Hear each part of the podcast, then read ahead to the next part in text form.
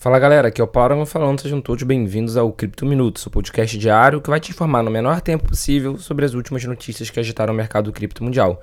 E para começar o Cripto Minuto de hoje, a gente vai voltar a falar sobre a exchange sul-coreana BitHumbi, porque as autoridades da Coreia do Sul prenderam o ex-presidente dela sobre a acusação de peculato e manipulação de mercado.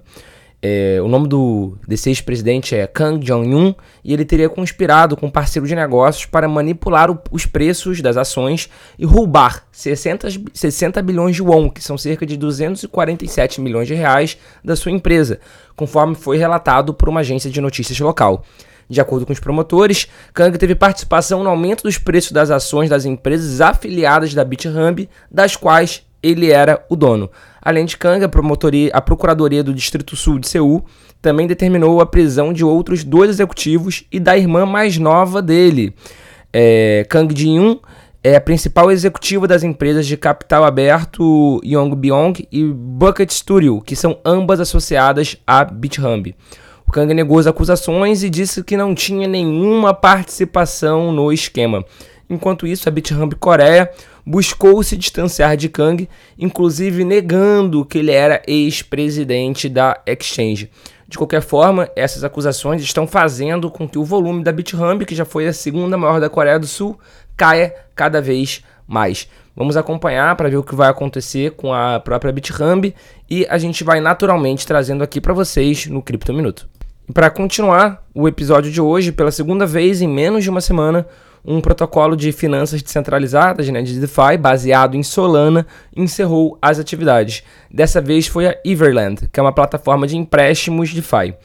Uh, o protocolo divulgou um anúncio na última quarta-feira, dia 1, no qual afirmou que está encerrando suas atividades. Com isso, o projeto não receberá mais atualizações e os usuários deverão retirar seus fundos da Everland. De acordo com a equipe do protocolo, o projeto enfrenta falta de liquidez e a diminuição, né, o encolhimento geral do mercado de DeFi. Com menos dinheiro no mercado, o Everland não conseguiu manter suas operações e decidiu por fim as atividades.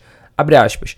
A liquidez simplesmente não existe, isso não é apenas sobre a Solana e o mercado de empréstimos, do qual o Everland é 100% dependente. O mercado continua encolhendo. Fecha aspas.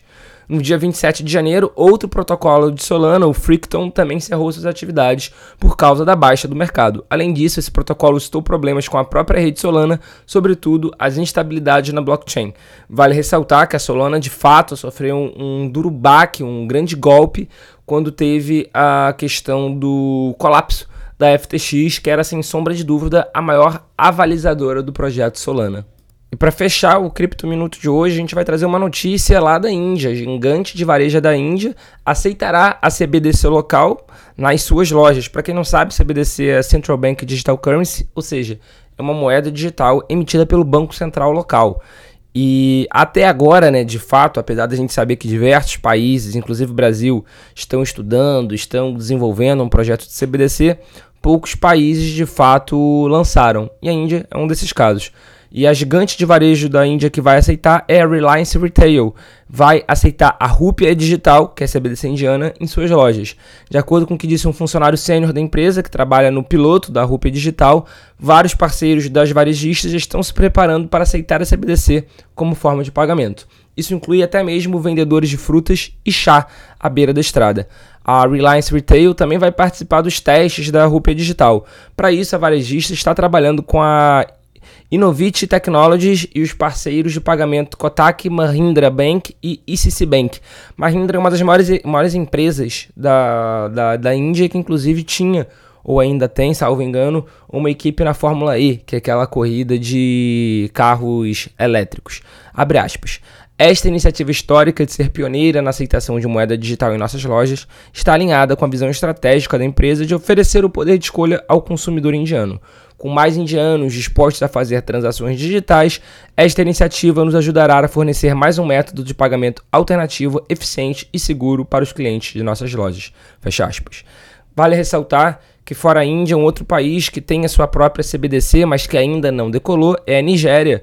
E a Nigéria, para fazer com que a CBDC local dispare, decole, dê certo, fez inclusive uma limitação de saque de dinheiro em espécie dos caixas eletrônicos.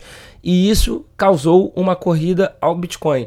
Então, inclusive, enquanto ao, redor do mundo o Bitcoin está na casa dos 23 mil dólares, ao longo dos últimos 15 dias, o Bitcoin na Nigéria chegou a bater em algumas exchanges do equivalente a cerca de 40 mil dólares, porque as pessoas estão procurando Bitcoin para sair, para conseguir fugir das garras do governo.